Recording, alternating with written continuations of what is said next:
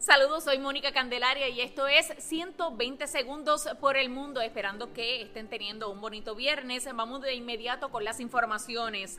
En Santander, Colombia, funcionarios de la terminal tuvieron que salir corriendo cuando un avión de la compañía EasyFly se les venía encima. El avión termina chocando contra el puente de embarque. Por fortuna, nadie resultó herido.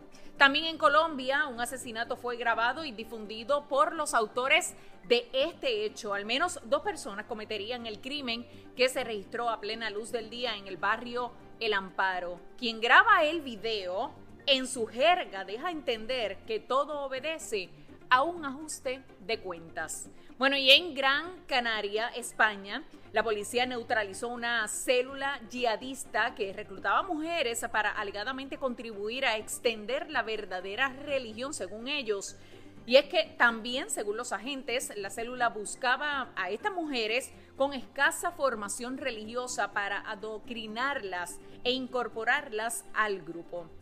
Y en Francia, los habitantes de París tendrán que respetar un toque de queda a partir de hoy viernes a la medianoche para intentar así frenar una pandemia que avanza de forma descontrolada en Europa y obliga a adoptar restricciones en otros países como España.